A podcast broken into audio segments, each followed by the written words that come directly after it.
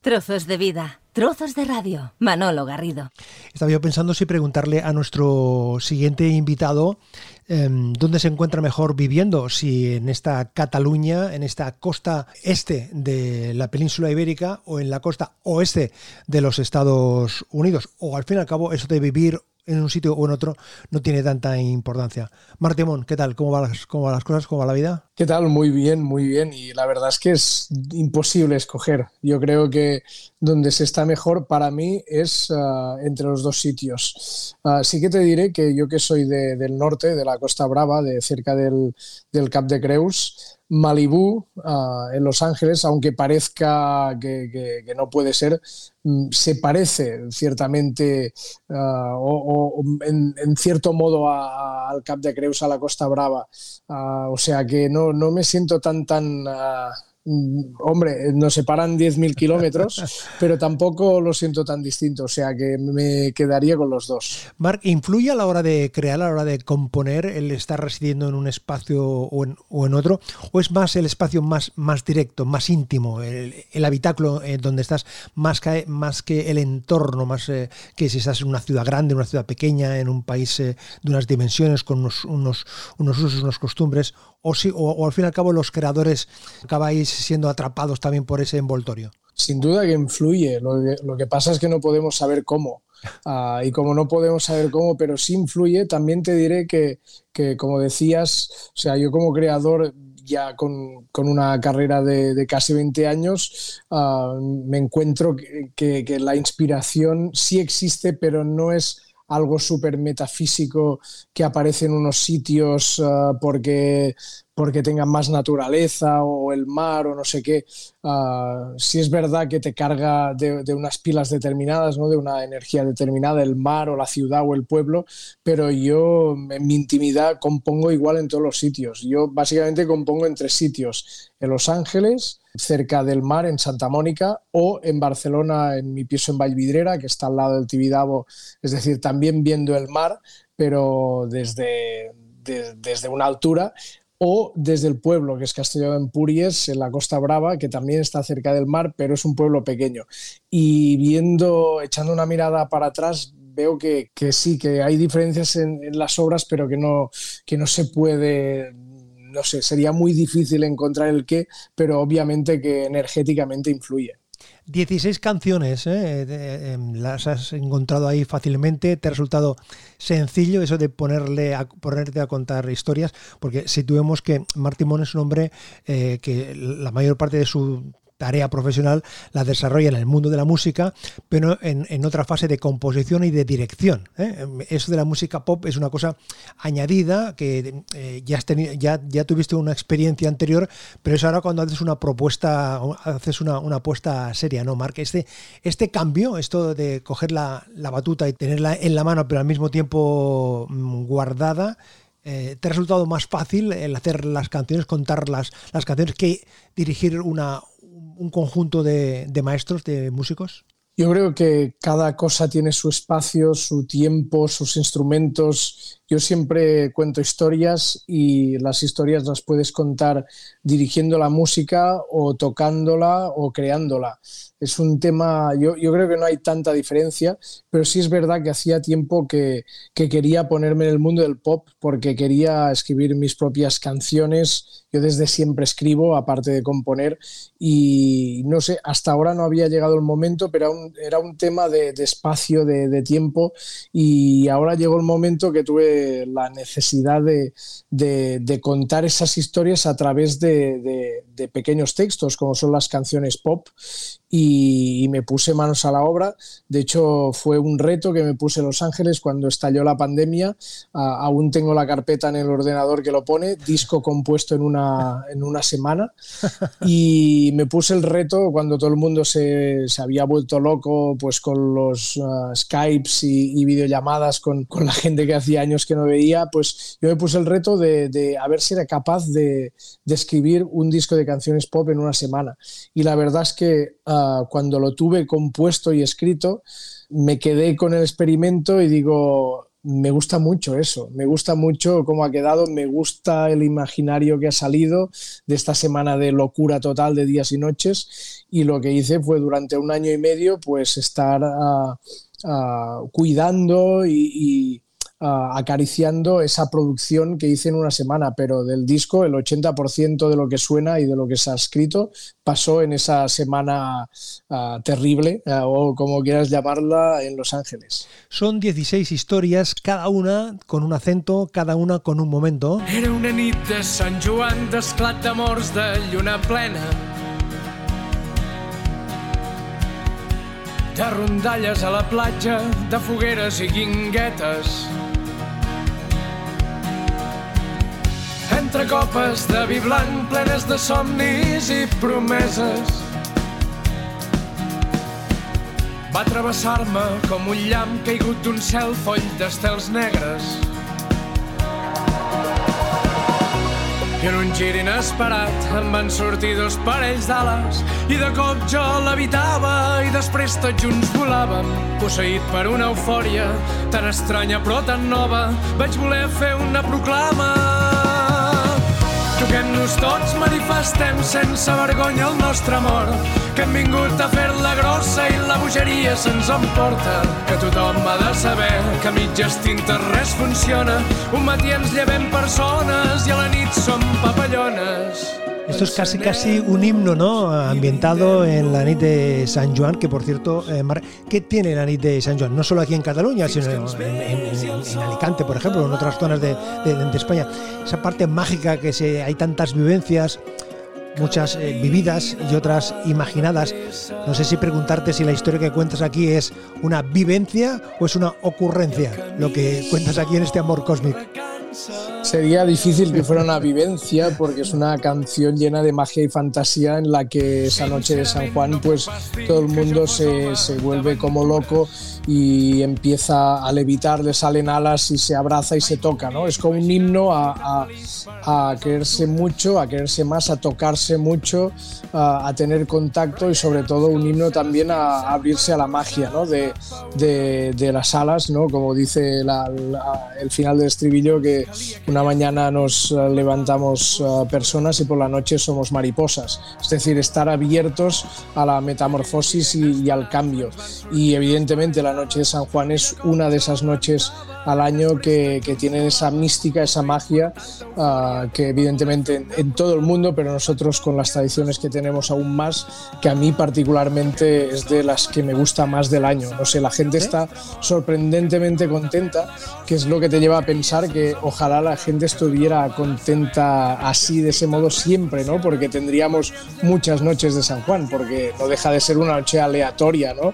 Y es una noche en la que, no sé, es el trance hacia el verano la gente está especialmente feliz y eso energéticamente se nota. Y la magia eh, creo que no viene de, ningún sitio raro o oculto, sino precisamente viene de aquí, de del propio ser humano que vibra a una frecuencia mucho más alta que normalmente la música, ¿de dónde le viene? ¿Cómo le llega a Martimon? ¿Cómo, cómo aparece? Eh, un día te la encuentras debajo de la almohada, eh, en tus sueños, los reyes magos que hacen su magia en un 6 de enero y te encuentras con algún instrumento. ¿Cómo, descubres o cómo la música te, descubre a ti, Marc? Pues mira, yo vengo del mundo de las sardanas. Yo, ah, no solo de las sardanas, sino yo estudié la carrera de piano clásico y a la vez tocaba sardanas en mi pueblo. Ah, la escuela de música del pueblo y durante muchos, muchos años eso fue pues como, como un hobby, ¿no? Entonces, como a mí no me gustaban las sardanas populares uh, que me tocaba tocar, pues y yo era un fan de John Williams y de otras músicas muy distintas, pues compuse mi primera obra, es una sardana, pero a un estilo distinto, ¿no? que, a, mí me gustara. Y ahí es donde empieza todo, ¿no? esa pulsión de, crear y de crear cosas que a mí me gusten y que piense que puedan gustar.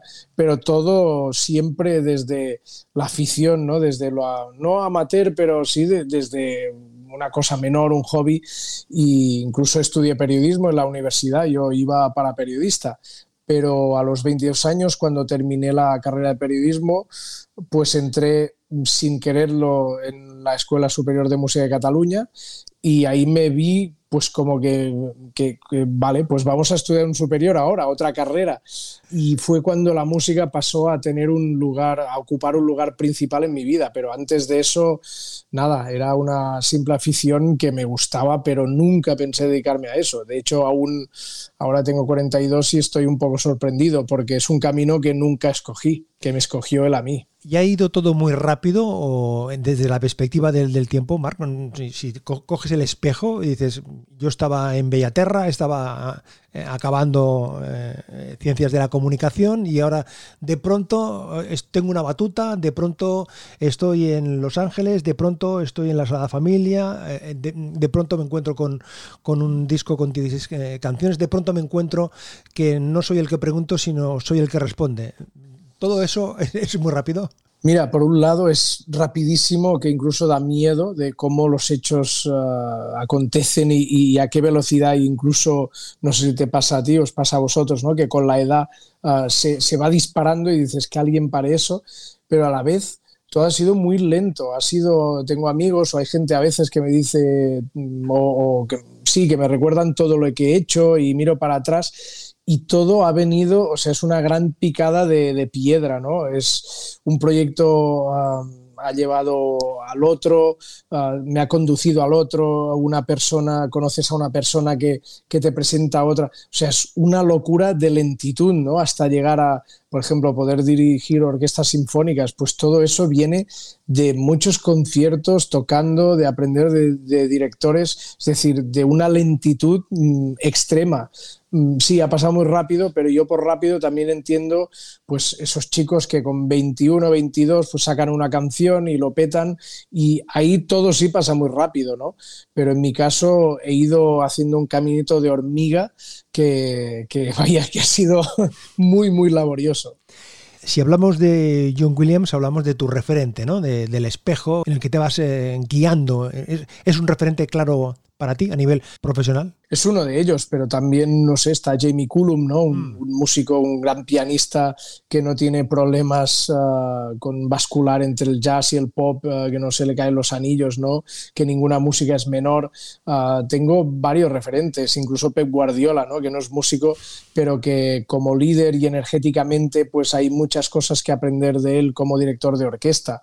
Y sí, John Williams es un faro, por muchas razones, pero una de las principales es que la fama y el dinero nunca ah, han conseguido ah, borrar al compositor. Es decir, él tiene 90 años ahora y sigue encerrado componiendo porque su, naturaleza es componer, es crear. No puede vivir sin explicar esas historias, crear esa música. Ah, y mucha gente, pues, por el camino ya lo sabemos, que se pierde, ¿no? Con el dinero, la fama. En cambio, él es un referente mm, por todo eso y aparte también otros motivos como es mm, cómo ha sido capaz de, acuñar un estilo tan propio y de llevar, de devolver el gran sinfonismo a, Hollywood, ¿no? Por todas esas razones no solamente para mí, sino tendría que ser un, referente para todos los estudiantes de música, más allá de, si les gusta la música de cine o no, porque como artista yo pienso que es, es honesto, es auténtico. Tuve la suerte de hablar con él eh, hace un año cuando dirigí el estreno mundial de su preludio y esquerzo para piano y orquesta en Barcelona y hablando con él fue como hablar con los Reyes Magos, ¿no? con, Santa Claus, o sea, una voz ah, afable, amable, y no una voz eh, de tormento, ¿no? De, todo lo que, toda la fama y todo lo que he creado y todo lo que tengo encima en las espaldas, sino que fue muy sanador uh, escucharle hablar de su música y ver que es una persona extremadamente normal, un músico muy normal y hoy en día con las redes, los Instagrames y toda esa locura, ¿no? Que, todo el mundo parece algo sin, sin haber empatado contra nadie, sin, simplemente pues habiendo tenido suerte de colocar una canción ¿no? en, el, en el mainstream, pues personas como Williams ah, son súper importantes. Y eso que digo, a alguien le puede parecer que hablo como una persona muy mayor, ¿no? Que estoy, no, para nada, no estoy en contra de la modernidad, de los tiempos actuales, pero sí es verdad que, que hay que, mm, yo creo que a veces estamos perdiendo un poco el norte ¿no? con todo eso y, encumbrando a gente que, que, no tiene ningún talento o que aún no lo ha demostrado. ¿no? Entonces Williams, con sus 90 años y toda su carrera, es un referente para mí y para todos. Ya que sacabas el tema de, la, de las redes sociales, mmm, puede ser un punto de apoyo, pero también puede ser un elemento de generar mucho ruido, ¿no? Mucha, mucha distorsión y generar una, unas expectativas, incluso a los creadores, ¿no? Porque alguien ve que tiene N likes en un momento determinado, ya cree que, que ha alcanzado la popularidad y ha alcanzado el éxito, y son conceptos eh, diferentes es horripilante. Lo de las redes y, lo de los likes, las reproducciones, es terrible, es dañino. A mí me cuesta mucho de, llevar porque tengo que participar en ese circo y, y si vas a mi Instagram está lleno de, de, fotos mías que parece más de modelo que, que de músico, ¿no? con, con la batuta. Y cada vez que veo eso, pues me, pienso que, algo dentro de mí no está alineado con, todo eso, ¿no? Pero no te queda más que entrar en ese juego. Lo que pasa es que es un juego perverso, ¿no? Porque ahora mismo este disco de pop, pues ya sabemos por qué circuitos funciona el pop. Si no tiene un recorrido a nivel social, de redes, de, de escuchas, pues por más maravillosas que sean las letras y poéticas y no sé qué, eso no le va a interesar a nadie y entonces no podrás uh, no solamente ya vivir de eso, que, que, de este disco no lo esperaría, sino poder um, que este disco vea la luz ¿no? a nivel de conciertos, etcétera. O sea que todo esto de las redes y sobre todo hoy en día, ¿no? que la estética va muy por delante de, de, de todo, incluso de, de la propia música, Mm, es terrible. Y me doy cuenta que otra vez estoy hablando como un señor mayor y tengo 42, pero yo creo que te diría lo mismo con 20. O sea, además es una fuente de ansiedad uh, propia para mí y hablando con, con, otros compañeros y otros músicos, uh, cuesta mucho estar en paz ¿no? uh, con, con, el funcionamiento de todo y sobre todo porque las grandes discográficas, los grandes agentes ¿no? que reproducen las músicas, que las hacen virales, que uh, se basan en eso, se basan en números, en escuchas, en likes, en número de seguidores y claro, ¿cómo no va a tener uno la presión, ¿no? si quiere dedicarse a eso, de, de seguir pues, la estela de, toda esa basura? Pero no hay otra manera. O sea que tiempos modernos uh, o te adaptas o, cambias. Y, como digo en una de las canciones, pues uh, te haces un pequeño huerto, un gato y tus canciones para ti y para tu querida y ya está. Y dejas de quejarte de cómo funciona el mundo. Esa mezcla de idiomas, el inglés, el francés, el catalán, el castellano. Aquí vamos con un poquito de francés y un poquito de catalán. Qu'est-ce que vous faites? Comment ça marche? Soyez bienvenus à ma fenêtre Où les arts ne passent pas seuls Où les animaux s'envolent Je vais vous raconter une histoire De celles que n'ont pas rien de drôle Je vais vous raconter une histoire De cochons et de canards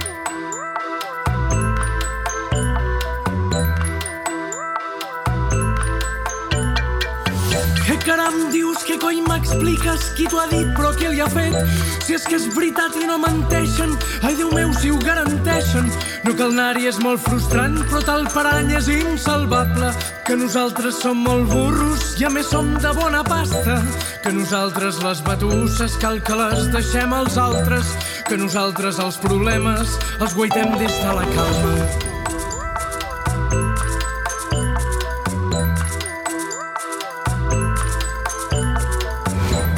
La seva nena és guerrera i el seu fill que fa desastre.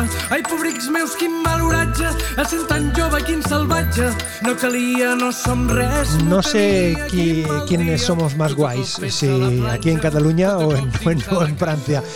Jugando con los dos idiomas intencionadamente, ¿no? Intencionadamente, ¿no? Totalmente, es que vaya, los idiomas eh, son los padres, es decir, no existen.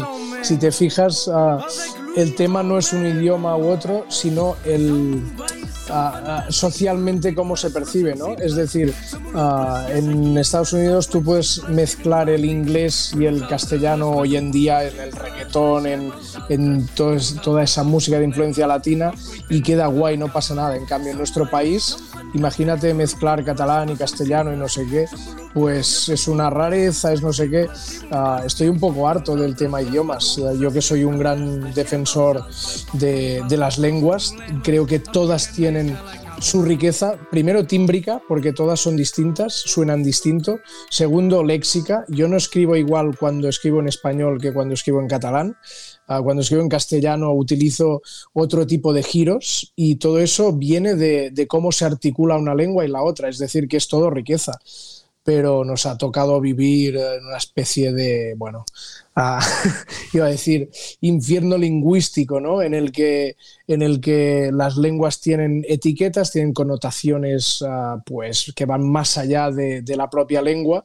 Y entonces con, ese, con este disco ah, he querido llevarme por delante todo eso, ¿no? Y mezclar el inglés con el catalán, con el castellano, con el francés y, aprovechar la riqueza de todos esos idiomas, porque ojalá ah, tuviéramos un país que, que lo viera eso como una una gran riqueza y, no solo, o sea, cultural y a muchos niveles y pudiéramos explotarlo mucho más, ¿no? Pero hay esa barrera que ya sabemos, absurdísima y nada, yo humildemente pues aquí mezclando todos los idiomas que sé porque no sé más. La pluralidad, la, variedad eh, es lo que le hace rica a una sociedad. Oye, hablando de variedad, ¿cómo pasa uno de llevar una camiseta de cantante pop a una americana para dirigir eh, una orquesta a otra otro tipo de indumentaria para crear una banda sonora a otro tipo de indumentaria para hacer algo tan majestuoso como el Magnificat de la Sagrada Familia es decir hay un proceso de transformación eh, interior o simplemente dices voy a esto y ya está Sí, sí, es una pregunta interesante, pero la respuesta es muy fácil, que es, ah, en una palabra te lo digo, comunicación. Es decir, el director de orquesta es un comunicador, el cantante de pop también, el compositor del Magnificat de la Sagrada Familia también, es comunicar un mensaje, ¿no? En el caso del director de orquesta estás de espaldas al público y, lo que tienes que hacer es energéticamente convencer a los músicos de remar ah, y de contar ese mismo mensaje musical, pues con los mismos matices, maneras, etcétera.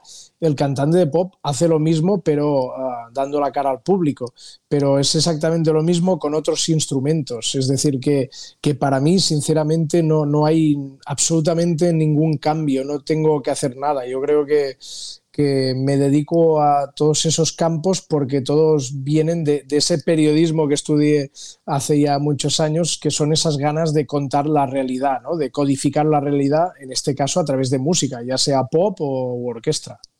Oye, eh, el que una canción como esta empieza así con este piano, obedece, pensaba yo en lo que tú contabas antes, que tu primer instrumento fue el piano o no, simplemente a la hora de componer esta, esta historia pensaste, tenemos que ir por ahí, por el piano, sin más.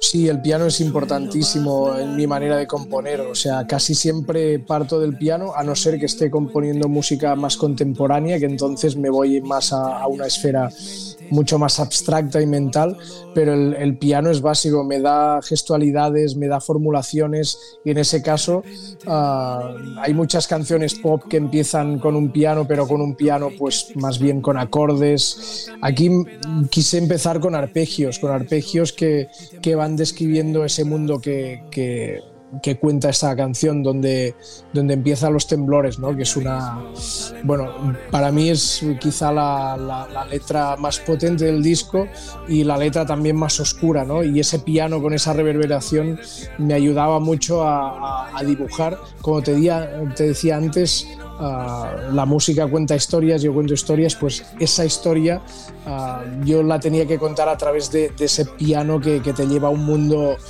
pues eso, muy oscuro y después entran las percusiones y, y otros elementos que, que, aún ahondan más en esa oscuridad. De las sombras la primera, de los hilos el octavo, ellos mueven nuestro muro desde su rincón oscuro, guardianes de los vientos, de las lluvias y el tormento.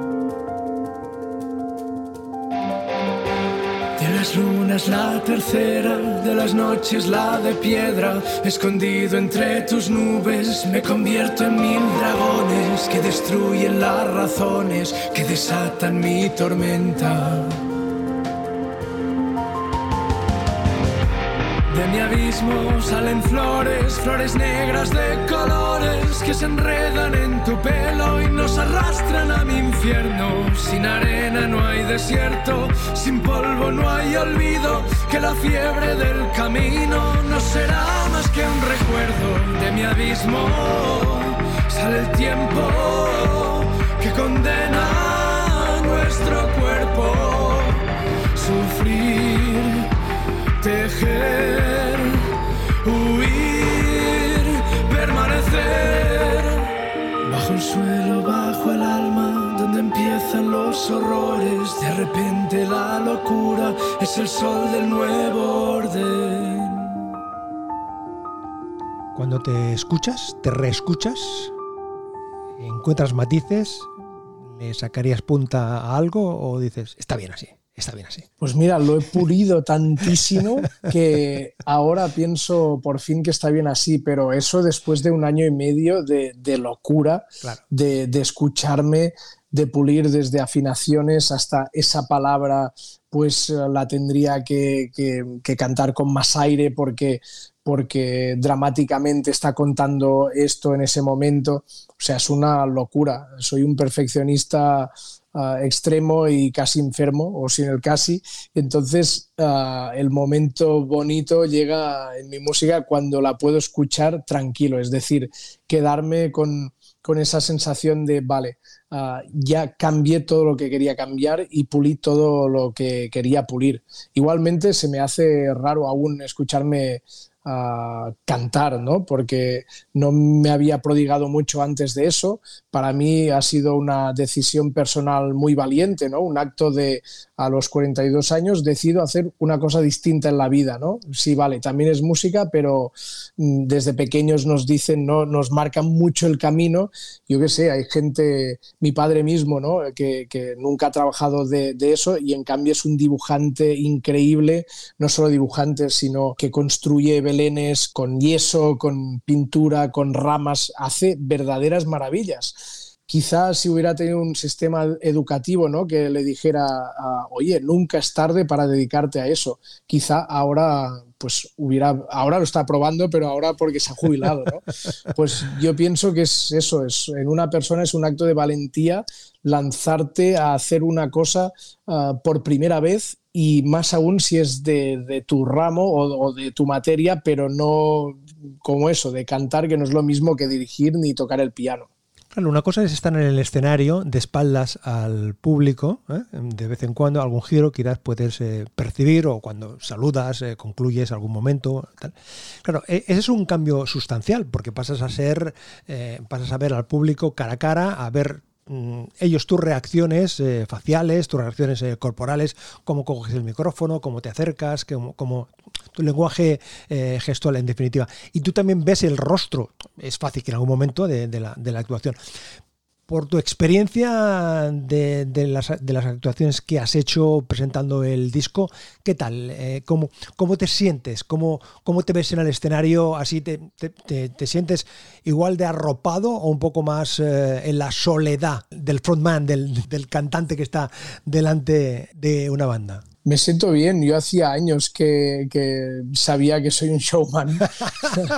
Entonces ah, me, gusta hacer el burro, me gusta dar la cara, me gusta interactuar, soy muy extrovertido y sabía de algún modo que mi proceso natural sería primero tocar como intérprete, después quizá ponerme a dirigir, que era música clásica, no era pop, aunque también hice cosas con el pop, pero yo sabía que la última estación era ponerme de cara al público, cantar y contarle historias de manera muy directa. Entonces, ah, sí, el tema de hacer de frontman hacía años que, que de algún modo lo, quería, pero por lo que te contaba antes me lo privaba, ¿no? Porque decías, ¿dónde vas con ese ego, ¿no? Que, que, piensas que te vas a poner aquí delante de la gente, ¿no? Y a cantar y a contarle cosas tuyas.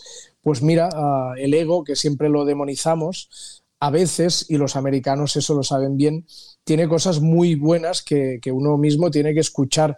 Y entonces no hay nada de malo que uno quiera ponerse delante ¿no? de gente y, contar su vida a través de canciones, historias. Y después, si gustas más o menos, o si caes mejor o peor, será otra cosa. Pero un individuo tiene que, poder hacer eso, ¿no? Y que ya la sociedad nos, corta suficientemente las alas y, tenemos muchos miedos, ¿no? De, no lo voy a hacer bien, eso. Y que conste que estoy contando eso partiendo de siempre de la base del perfeccionismo, ¿no? Y de intentar hacer las cosas bien, es decir, auténticamente, pero con calidad.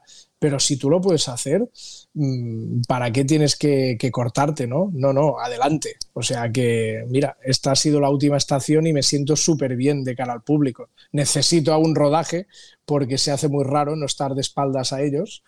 Y lo normal sería, si bajara un extraterrestre, diría, ¿cómo que se, se hace raro? ¿no? Lo normal es estar de cara. Ya, pero el director de orquesta es una figura curiosa, ¿no? Porque, porque está ahí ah, lidiando con los músicos, con el público energéticamente y en cambio ah, solo ve la parte de los músicos, ¿no? No ve las reacciones del público. Oye, por cierto, los músicos eh, con, los que mantienes una relación así más, más directa, ¿qué tal la, reacción eh, a, los que tú diriges, algunos de los que tú diriges, qué, qué inputs te han, te han te han hecho? ¿Han sido muy críticos, muy severos? Eh, no sé, hay muchos que ya me conocen y que saben lo que me gusta probar cosas nuevas y ponerme retos y la aventura y la adrenalina. Entonces, supongo que en el fondo no se les ha hecho raro. ¿Y tu familia? Tampoco lo hemos comentado tanto. ¿Tu familia eh, lo, ha calibrado de alguna manera? ¿Ha recibido algún, algún comentario? ¿Tu padre, por ejemplo, ya que hacía referencia a él de esa, de esa capacidad creativa de los, de los belenes, te ha hecho algún, algún apunte, alguna sugerencia? O... No, mi familia lo mismo. Yo creo que ya me conoce lo suficiente como para saber que si ahora les digo que no sé, no sé qué será lo próximo. Creo que, bueno, estoy escribiendo una novela, mm. espero terminan, terminarla pronto, pues eh, ellos ya lo saben, pero no se les hará raro, ¿no? Porque saben que me gusta probar cosas. Tengo también unos cortometrajes escritos, quiero dirigirlos. Uh, todos son cosas muy distintas, pero en realidad para mí van a parar al mismo sitio. Por lo tanto, la gente querida, como es la familia, ya no se cuestiona o no.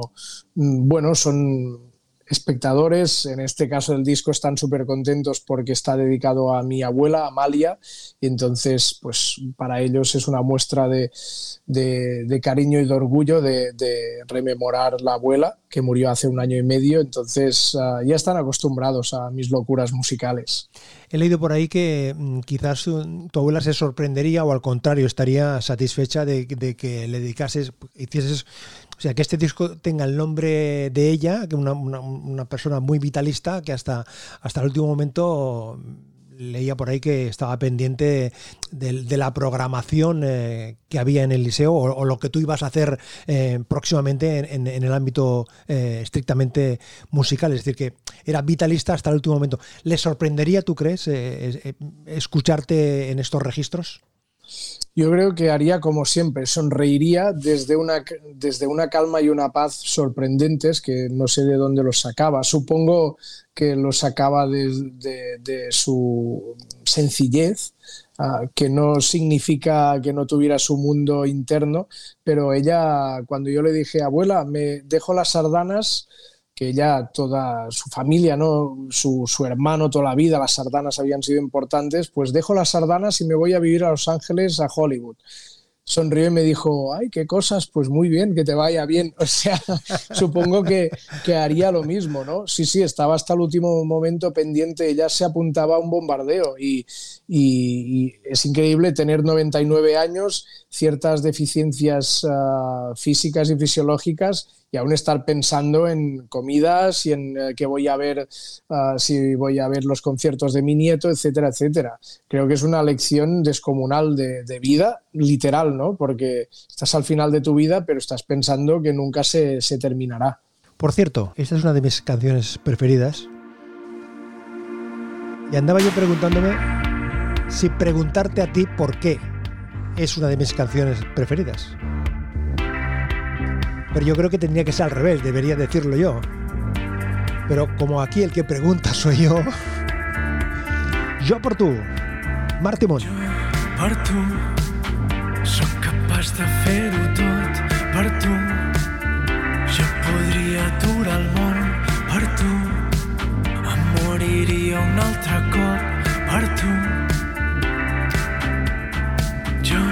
per tu només sé tornar-me boig per tu. Entraria sol al bosc per tu. Tornaria a ser com jo per tu. A les fosques, quan t'acostes, les carícies són formigues. A les fosques, quan em toques.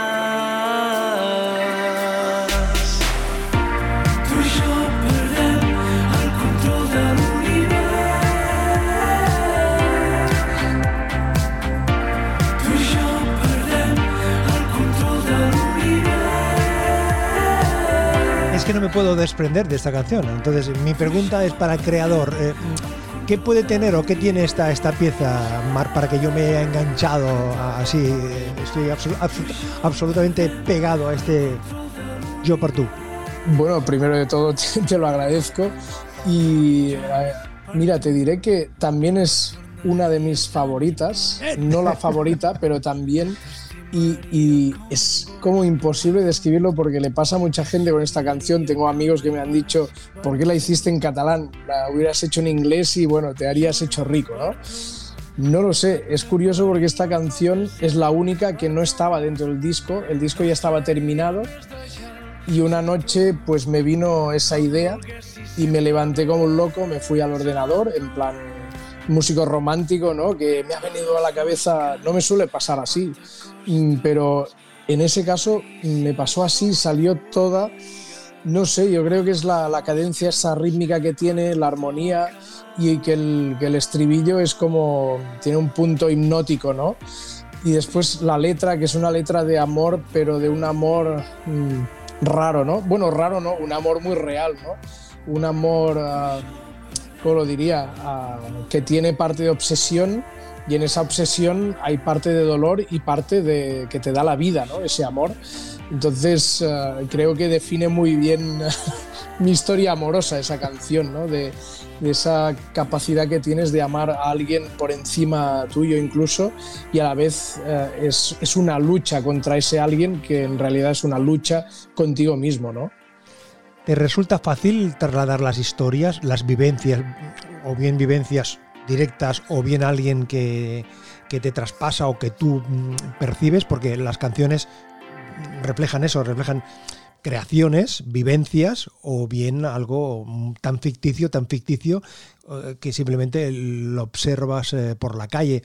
Tú vas con el detector, eh, vas como, una esponja captando situaciones, captando momentos, te cuentan cosas y tú las guardas en el disco duro por ahí o... ¿Cómo, Sin duda, como compositor siempre, siempre estás haciendo de esponja. Uh, incluso, no sé, desde historias que te cuentan hasta vivencias que tienes o cosas que ves, que experimentas y después, en mi caso, en el coche conduciendo o en la ducha, uh, ahí pasa un proceso como de, de, de batido ¿no? de esas historias y salen las letras uh, que escribo. Fácil no es. A, a, mí escribir letras, hay gente que me dice, pero si, si escribes letras como nada, no muy rápido, y la prueba es que, que, la mayoría de letras de este disco estaban escritas esa semana loca en Los Ángeles. Pero si es verdad, siempre que no quieras... Es decir, escribir letras con un mensaje potente y a la vez que contengan poética es muy difícil. Escribir letras para que se las trague el mainstream y poder vender reproducciones y discos, ahí sí te podría decir humildemente que, que, no me cuesta tanto, porque es que he escrito desde pequeño y todo lo que son rimas y ligar historias, pues mmm, es rel relativamente fácil. Y si nos fijamos en el pop actual, uh, repito, el pop comercial actual a nivel de letras, es difícil encontrar joyas, ¿no? Que, que las hay, evidentemente, pero pero vaya, ya, ya no hablemos de todo el reggaetón, de todo eso, son unas letras que, vaya, que no es extremadamente complicado de hacer, aunque siempre digo que es difícil de hacer todo en la música. ¿eh? No estoy quitándole tampoco trabajo a los artistas que, escriben ese tipo de letras, pero por el tipo de letras que escribo yo, mm, no me es tan fácil, porque siempre estoy buscando el léxico adecuado, el giro adecuado y sobre todo muchos oxímorons, ¿no? Que, haya una idea, que tú pienses que la canción va por ahí, después hay un contrario, no sé. La canción que sirve para presentar este álbum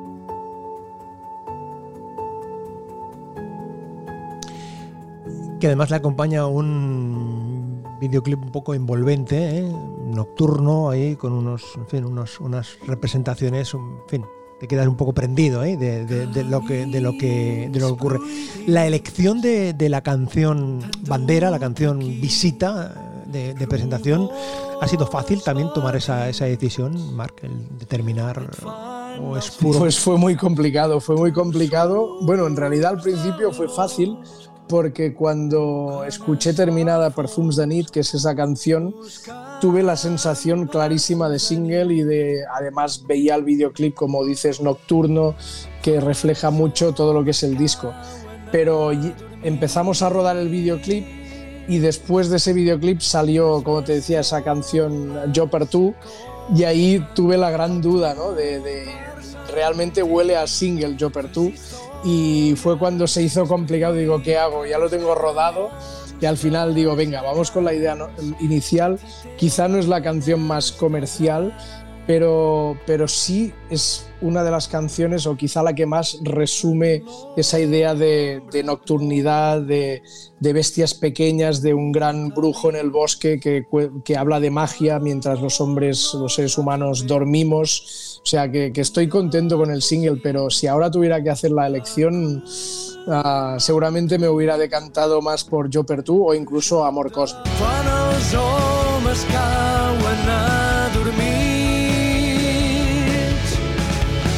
Pues son 16 canciones las que encontramos en este Amalia, la grabación de Martimón, este hombre que vive a caballo entre Lampurdá, el barcelonés, eh, Malibú, en fin, siempre prendido de, la música en cualquiera de sus eh, manifestaciones, dirigiendo, componiendo o cantando. Marc, gracias por compartir este ratito con nosotros, enhorabuena por el trabajo y mucha suerte.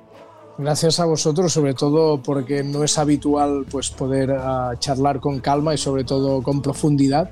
Hoy en día que, ¿no? que tienes que disparar preguntas tú y yo tengo que responder a, ¿no? a cosas muy complejas y muy poéticas en una línea. Entonces te agradezco y os agradezco muchísimo el, el vuestro rato y sobre todo el cariño. Suerte, Marc, suerte. Igualmente.